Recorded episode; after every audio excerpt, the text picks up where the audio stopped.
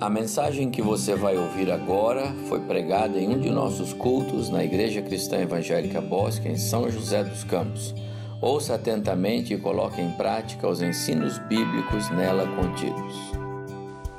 Quero ler um texto lá no Evangelho de João, capítulo 19, verso 17. Então escreveu o evangelista João. Tomaram eles, pois, a Jesus. E ele próprio, carregando a sua cruz, saiu para o lugar chamado Calvário, Gólgota em hebraico, onde o crucificaram. E com ele outros dois, um de cada lado, Jesus no meio. Pilatos escreveu também um título e o colocou no cimo da cruz. O que estava escrito era: Jesus Nazareno, o Rei dos Judeus. Muitos judeus leram este título, porque o lugar em que Jesus fora crucificado era perto da cidade e estava escrito em hebraico, também em latim e em grego. Os principais sacerdotes diziam a Pilatos: Não escreva Rei dos Judeus e sim que ele disse: Sou rei dos judeus. Respondeu-lhes Pilatos: O que escrevi? Escrevi. Assim, meus amados irmãos, teve início o sofrimento de Cristo na cruz do Calvário. Foi a crucificação, a morte o ato cruel e horrível dos homens que trouxe vida, vida eterna e salvação a este mundo. Quando Paulo escreveu aos cristãos em Filipos, no capítulo 2, e eu deixei para é, a reta final das minhas reflexões em em Filipenses dois textos. Um deles, e eu vou pregar nele, o autoesvaziamento de Cristo. O fato de Cristo espontânea e voluntariamente submeter-se a esta cruz. Um preço alto foi pago. A salvação é de graça para nós, não nos custa mas custou muito para o nosso Deus. Há um hino que diz assim: Eu sei que foi pago um alto preço para que nós pudéssemos ser irmãos. Um alto preço para que pudéssemos nos aproximar de Deus novamente. Quero pregar sobre isso, sobre esse alto preço que Jesus pagou. Mas primeiro, vamos louvar ao Senhor.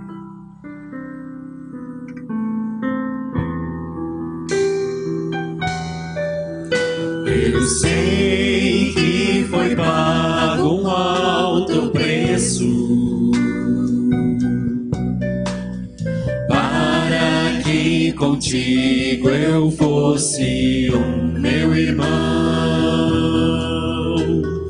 Quando Jesus derramou sua vida, ele pensava em ti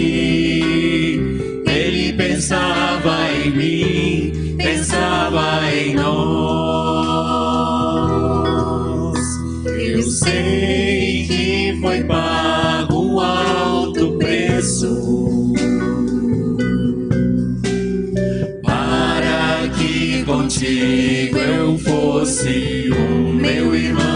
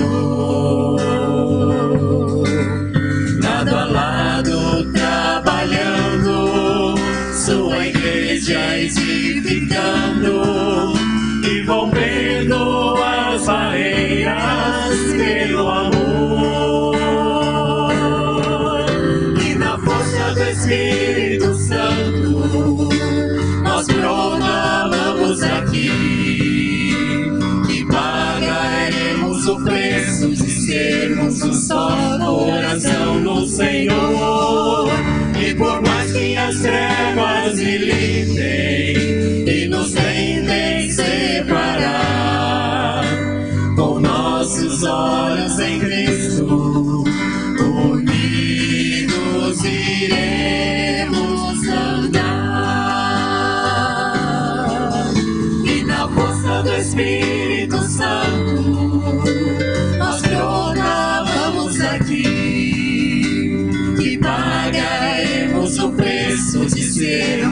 sermos um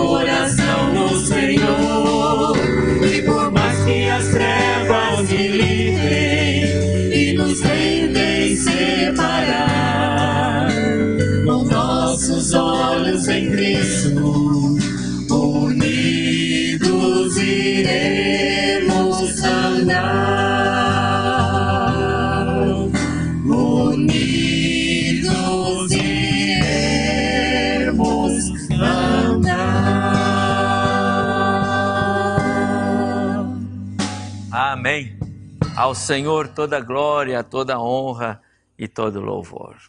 Quero convidar os meus colaboradores aqui na música, os músicos, para que tomem seus lugares, coloquem suas máscaras.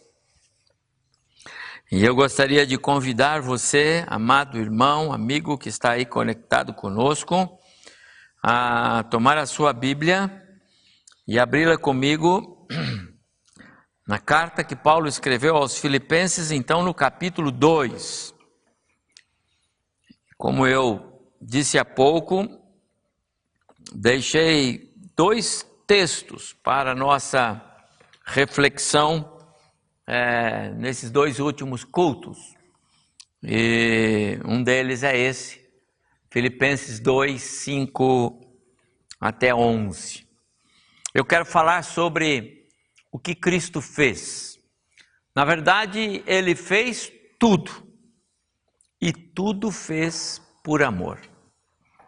E a narrativa que Paulo faz nesta parte da sua carta, ela é singular, só aparece aqui em toda a Bíblia. A conhecida doutrina do alto esvaziamento de Cristo só aparece aqui e comove ah, os cristãos em todo o mundo, em todo o tempo, em toda a história. É uma narrativa fantástica a respeito do que Cristo fez, como fez e por que fez. Eu vou ler verso 5 do capítulo 2. Abra sua Bíblia aí, por favor, Filipenses 2, verso 5. Então diz Paulo: Tende em vós o mesmo sentimento que houve também em Cristo Jesus, pois ele, subsistindo em forma de Deus, não julgou como usurpação o ser igual a Deus, antes a si mesmo se esvaziou, assumindo a forma de servo tornando-se em semelhança de homens e reconhecido em figura humana, a si mesmo se humilhou, tornando-se obediente até a morte e morte de cruz. Pelo que também Deus o exaltou sobremaneira, e lhe deu o nome que está acima de todo nome, para que ao nome de Jesus se dobre todo joelho nos céus, na terra e debaixo da terra, e toda língua confesse que Jesus Cristo é Senhor para a glória de Deus Pai. Que o Senhor nos abençoe na reflexão que vamos fazer nesta preciosa porção da carta de Paulo aos Filipenses. Meus amados irmãos, para nós, os cristãos, e até para o mundo, é, de modo geral, o nascimento de Cristo é sem dúvida o maior e mais celebrado acontecimento da história. Afinal, o nascimento de Cristo, ou a encarnação, conforme João narra lá no seu Evangelho, é, é, mudou a história. Por causa do nascimento de Cristo, o mundo conhece o antes de Cristo e o depois de Cristo. Nós ainda podemos acrescentar, juntar a esse fato do nascimento, a morte e a ressurreição. Para nós tem peso igual, não é? Uh, afinal, se, se Jesus não tivesse morrido, não teria valor o seu nascimento. Se ele não teria, se ele não tivesse ressuscitado, não teria valor a sua morte nem o seu nascimento. Então esses esses acontecimentos eles são preciosíssimos para nós. Mas à luz desse texto que Paulo escreveu aos Filipenses, aqui no capítulo 2, versos 5 até 11, que nós acabamos de ler, tanto o nascimento quanto a morte de Jesus só tiveram lugar na história por causa de uma decisão que havia no coração de Deus Filho, no coração do Deus Pai, desde a sua eternidade passada. A decisão de deixar a sua glória e majestade para entrar na história humana. A decisão de deixar o seu lar celestial para se tornar homem do lado de cá do céu. A decisão de deixar os privilégios de ser ele o Deus Filho para se tornar o Filho do homem. Jesus renunciou à sua aparência divina para se tornar semelhante a um simples mortal como nós. Jesus submeteu-se à morte de cruz para ser digno de se tornar o Salvador do mundo. Em todo esse processo salvífico, Jesus pensava em mim, pensava em você, pensava em nós, como nós acabamos de cantar. Tudo isso Jesus deixou, abriu mão, colocou à parte, porque havia um propósito maior, que fora firmado no conselho eterno de Deus. E isso na eternidade passada, antes da fundação do mundo, para alcançar a mim e a você com o amor imensurável do Pai. Nós já vimos em estudos anteriores que esse capítulo 2 da carta começa com um forte apelo de Paulo para que aqueles cristãos é, filipenses, os cristãos na igreja lá em Filipos, vivessem em comunhão uns com os outros, que eles deixassem as diferenças, que eles se deixassem governar pelo amor de Cristo, que não houvesse disputas, discórdias, não houvesse contendas. Esse é o contexto desse capítulo que nós lemos. E então, para dar mais força, para dar relevância à sua palavra, Paulo vai usar o exemplo deixado pelo próprio Cristo quando ele diz: Tenham em vocês o mesmo sentimento que houve também em Cristo Jesus. Tenham a mesma disposição mental que governou as decisões de Cristo, pois ele, sendo filho de Deus, não hesitou em deixar a sua glória para entregar-se por nós naquela cruz.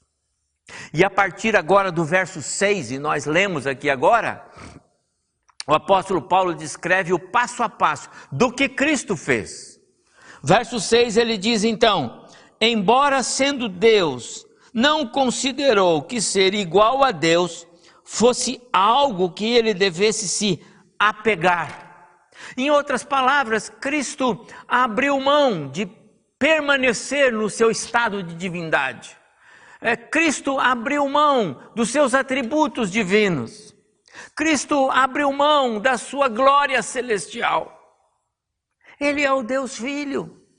Ele é a segunda pessoa da, da Trindade. Todas as coisas foram feitas por Ele, sem Ele nada do que foi feito se fez. Ele é a expressão exata do Pai. Foi Ele mesmo quem declarou, e João registrou no capítulo 14, verso 9 do seu Evangelho, quando Jesus disse lá: Quem vê a mim, vê o Pai. Eu e o Pai somos um. Mas mesmo é, toda essa majestade, toda essa glória, é, não impediram Cristo de assumir uma posição subordinada ao Pai para cumprir o plano eterno de salvação. É importante, meus amados irmãos, a compreensão desse texto, pois ele nos dá uma visão clara, refinada do que foi que Cristo fez por nós. O que envolveu a morte, o sacrifício de Cristo, o que envolveu a sua encarnação. Ele era a essência do Pai, acabamos de falar, mas não se agarrou a isso. Ele não deixou que, que a sua glória, a sua, a sua majestade fosse motivo para negar-se ao alto esvaziamento. Pelo contrário, ele considerou que o poder de dar salvação a todos os homens, ainda que isso lhe trouxesse sofrimento, dor, como de fato trouxe. Mas ele considerou que a, alegria de dar salvação aos homens era muito maior glória. Então foi o que ele fez. Fez tudo como estava planejado. E o que Cristo fez?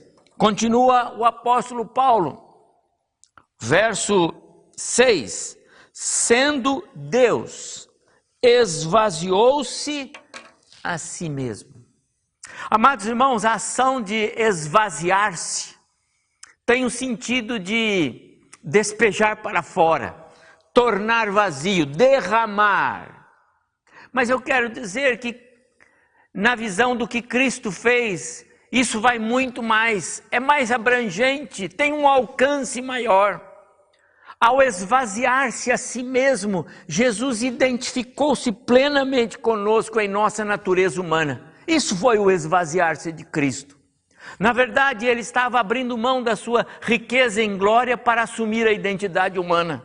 Esse era o único é, meio para que, em tempo oportuno, é, pudéssemos nos identificar com Ele em Sua natureza divina. Ele se identifica conosco em nossa natureza humana e nós nos identificamos com Ele na Sua natureza divina. Sobre isso, o apóstolo Paulo escreveu assim no, na segunda carta aos Coríntios, capítulo 8, verso 9: Ele era rico, mas por amor a nós tornou-se pobre, para que pela pobreza dele nós nos tornássemos ricos. Ao esvaziar-se, Cristo se identificou conosco. Ao esvaziar-se, é, Cristo se identificou conosco, autolimitando-se ao nível da natureza humana. É isso que ele fez. Autolimitou-se ao nível da natureza humana. Ele se tornou semelhante a nós e o fez consciente das limitações humanas impostas a nós homens. Ele nos conhece, ele nos criou. Por essa razão, Cristo haveria de submeter-se, como de fato se submeteu, ao Espírito Santo em tudo o que fazia. O evangelista Marcos é, registrou ah, que Jesus, ao ser questionado, e nós lemos isso em Marcos 13, 23, uh, Jesus, ao ser questionado uh, a respeito dos acontecimentos do fim dos tempos, quando se, se sucederiam, Jesus respondeu assim: a respeito daquele dia e hora, ninguém sabe, nem os anjos nos céus, nem o filho, senão somente o Pai. Mas ele é Deus, ele é Deus o Pai. Ele não estava mentindo para os seus discípulos ele estava limitado ao nível da natureza humana. Ao esvaziar-se, Jesus também submeteu-se a ser capacitado pela cruz para ser aperfeiçoado, para se tornar o meu Salvador, o seu Salvador, o nosso Salvador.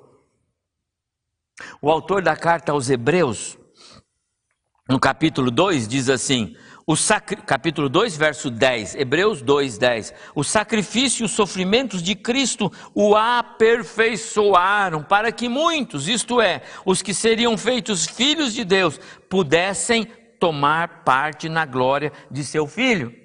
E ainda, capítulo 5, verso 9 e 10 do, de Hebreus, o autor escreveu: Embora sendo filho de Deus, ele, Jesus, aprendeu por meio dos seus sofrimentos a ser obediente. E depois de ser aperfeiçoado, ele se tornou a fonte da salvação eterna para todos os que lhe obedecem. O alto esvaziamento de Cristo e a sua consequente crucificação o aperfeiçoaram para que ele pudesse ser o nosso Salvador. Em outras palavras, meus amados irmãos, sem a cruz, Jesus seria apenas o Deus Filho encarnado neste mundo, mas jamais o Messias Salvador. Ele precisou passar pela cruz. E ele fez isto por nós. Fez por mim, fez por você. Jesus colocou em segundo plano os seus atributos, os seus poderes divinos, para que pudesse compartilhar plenamente da condição humana. Quanta coisa Jesus fez por mim, quanta coisa Jesus fez por você. Mas Paulo continua, no verso 7, ele acrescenta, verso 7, esvaziou-se assumindo a forma de servo. O que é que Paulo quer dizer quando Jesus assumiu a forma de servo, senão que Cristo se propôs a inverter os papéis. Antes era o Cristo em glória e agora é o Cristo encarnado, o Cristo agora servo. Feito na forma de servo, indica que ele desceu para a posição de de um escravo. Agora ele é o Cristo submisso, que cumpre a vontade do seu Senhor. Você consegue entender o que Jesus fez? Ele que sempre coexistiu com o Pai, ele sempre coexistiu. Ele não foi criado pelo Pai. Que desde a eternidade passada ele é Deus mas agora ele estava submetendo-se a uma limitação própria da natureza humana. Quando o evangelista Lucas escreve a respeito desta é, atitude de Cristo, desse esvaziar-se, tomar a forma de servo e assim ser limitado, no capítulo 2 de Lucas, verso 21, diz assim: completados oito dias para ser circuncidado, deram-lhe o nome de Jesus. Temos aqui uma referência ao menino, Jesus, ao menino Jesus, sujeito, limitado à lei dos homens. Quando Mateus, no capítulo 13, do seu evangelho, versos 55 e 56, faz um registro de comentários que haviam a respeito da pessoa de Jesus. Ele escreveu assim, dizendo às pessoas: Não é este o filho do carpinteiro? Não se chama sua mãe Maria e os seus irmãos Tiago, José, Simão e Judas? Não vivem entre nós todas as suas irmãs? Jesus, para ser o nosso Salvador, sujeitou-se à natureza divina e aos limites da natureza divina. Ele fez parte de uma família.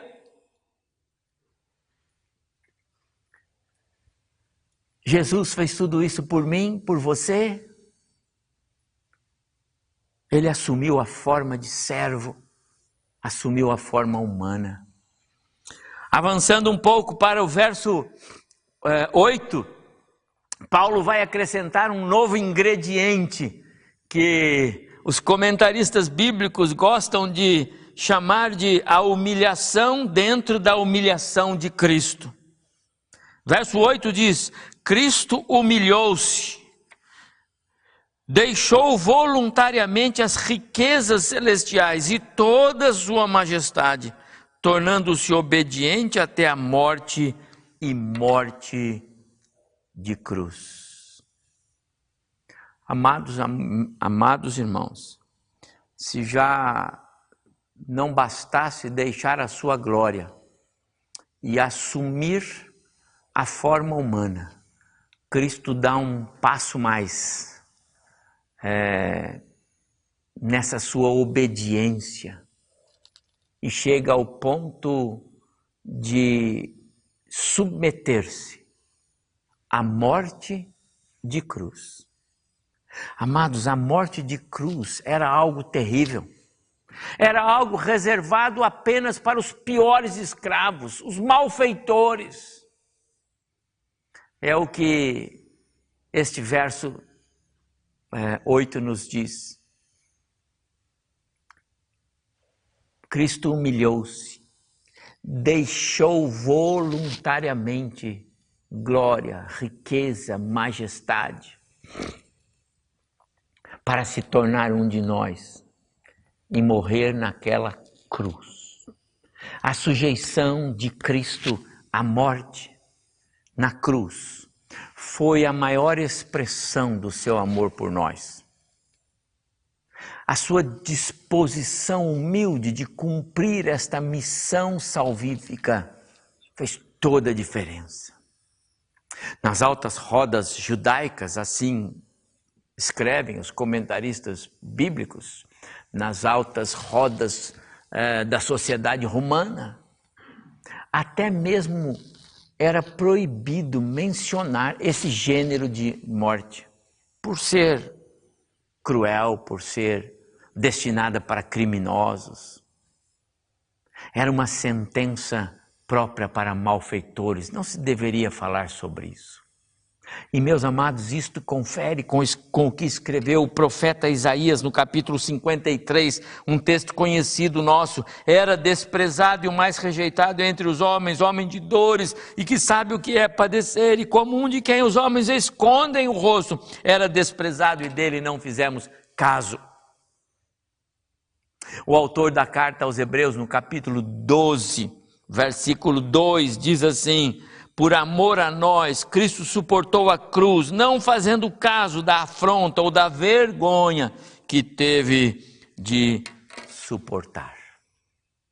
Tudo isso Cristo fez. Ele se propôs a fazer e fez. Foi fiel ao plano. Por amor a nós, a mim e a você. E o texto de Paulo continua, registrando agora o que Deus o Pai fez em favor do Deus Filho, para honrá-lo pela sua obediência sem igual. E nós terminamos assim o verso 9 ah, em diante. Paulo escreveu: Pelo que Deus o exaltou sobremaneira, isto é, conferiu-lhe glória e honra como a nenhum outro, e deu-lhe o nome que está acima de todo nome, para que ao nome de Jesus se dobre todo o joelho, nos céus e na terra e debaixo da terra, e toda língua confesse que Jesus Cristo é Senhor, para a glória de Deus Pai. Tudo isso Jesus fez para nos salvar. Era o plano de Deus o Pai, era o plano de Deus o Filho. Ele fez. Mas a questão é: o que nós temos feito? O compositor do hino Salmos e Hinos 153 traduziu assim o sentimento de Cristo na cruz, na visão dele, autor do hino. Morri, morri na cruz por ti. Que fazes tu por mim? Um velho hino da nossa inologia, mas que se encaixa bem aqui. Eu quero fazer duas considerações, já caminhando para o final da minha palavra. A primeira, se a graça salvadora de Cristo ainda não é uma realidade na sua vida, talvez hoje seja o tempo de Deus para você. Talvez o Espírito Santo de Deus esteja neste momento fazendo entender tudo isso que Cristo fez e ele fez por amor a você. E quero dizer uma coisa: se isso estiver acontecendo agora no seu coração, não endureça o seu coração, apenas renda-se ao agir do Espírito Santo. Ore ao Senhor para que Ele lhe dê compreensão da salvação, da obra salvífica de Cristo no seu lugar. Foi para lhe, sal, para lhe salvar que Cristo morreu. Foi para lhe dar vida que ele deu a vida dele naquela cruz. Mas, meu prezado irmão, se este amor sem limites de Cristo já o alcançou, então Jesus está dizendo para você agora: eu quero que você me ame como eu te amei. Então, ame-o com todas as suas forças, ame-o com todo o seu coração, com toda a sua alma. Lembre-se de tudo que Jesus fez, fez por amor a você. Então, ame-o intensamente. Deixe-me fazer uma pergunta: quanto você ama Jesus? Ama mesmo? Deixe-me fazer outra pergunta. Ele, Jesus, sabe que você o ama?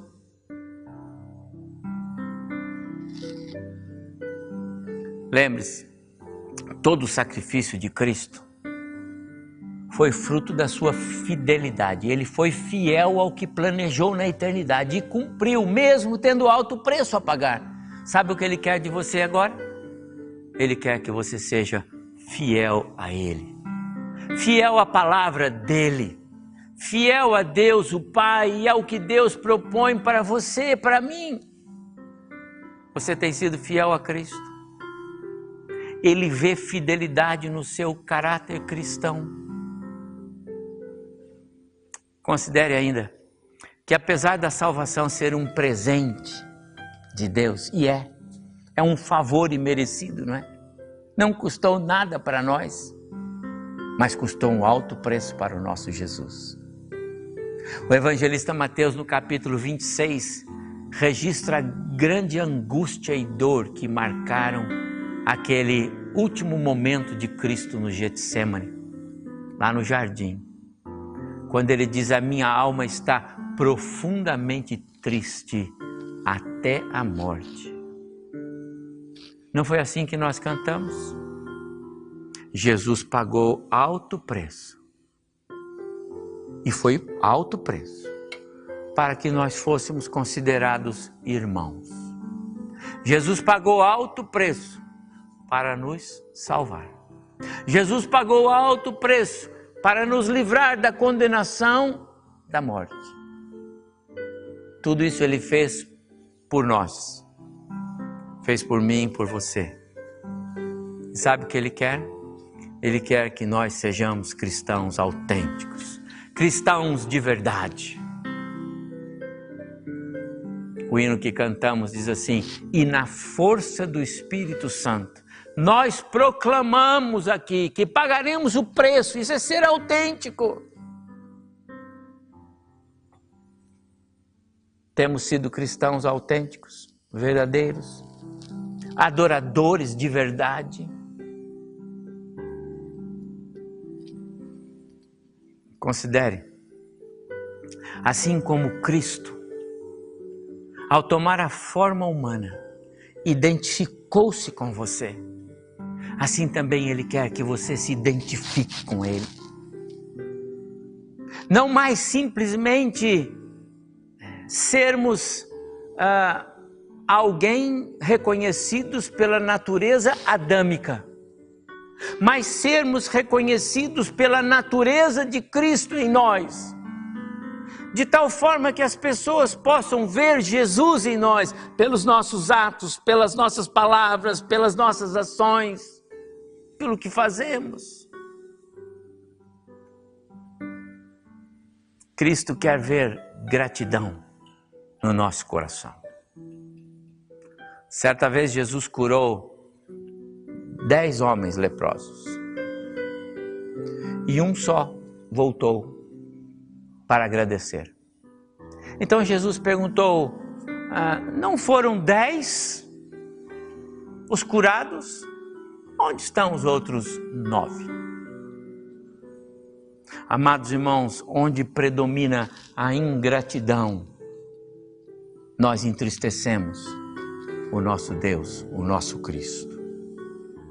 Será que nos lembramos de agradecer todos os dias ao nosso Jesus pelo que ele fez, pelo presente da salvação, pelo fato de ter sido ele voluntário e espontâneo para promover a nossa redenção? Novamente, o autor da carta aos Hebreus, no capítulo 1 do seu, da sua carta, no verso 3, ele, ele descreveu assim: E depois de concluída toda a obra da redenção, Cristo assentou-se à direita de Deus nas alturas. Assentou-se, meu amado irmão, meu amigo, porque ele já tinha feito tudo.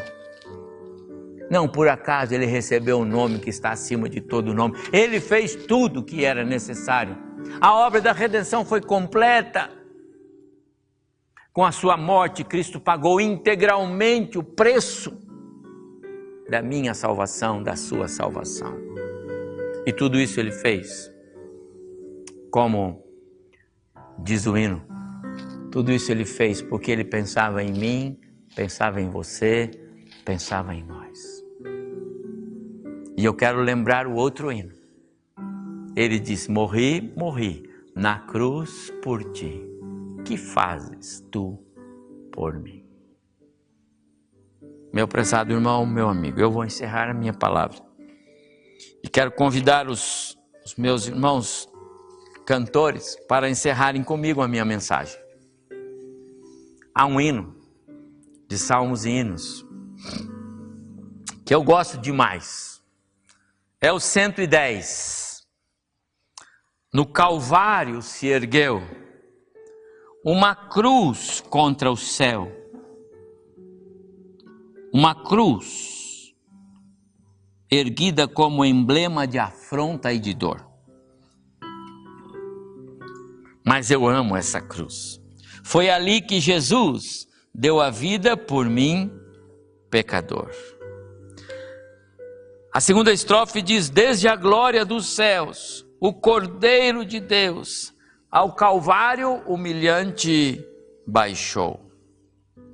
Lá na cruz padeceu, desprezado morreu, meu Jesus, para dar-me o perdão.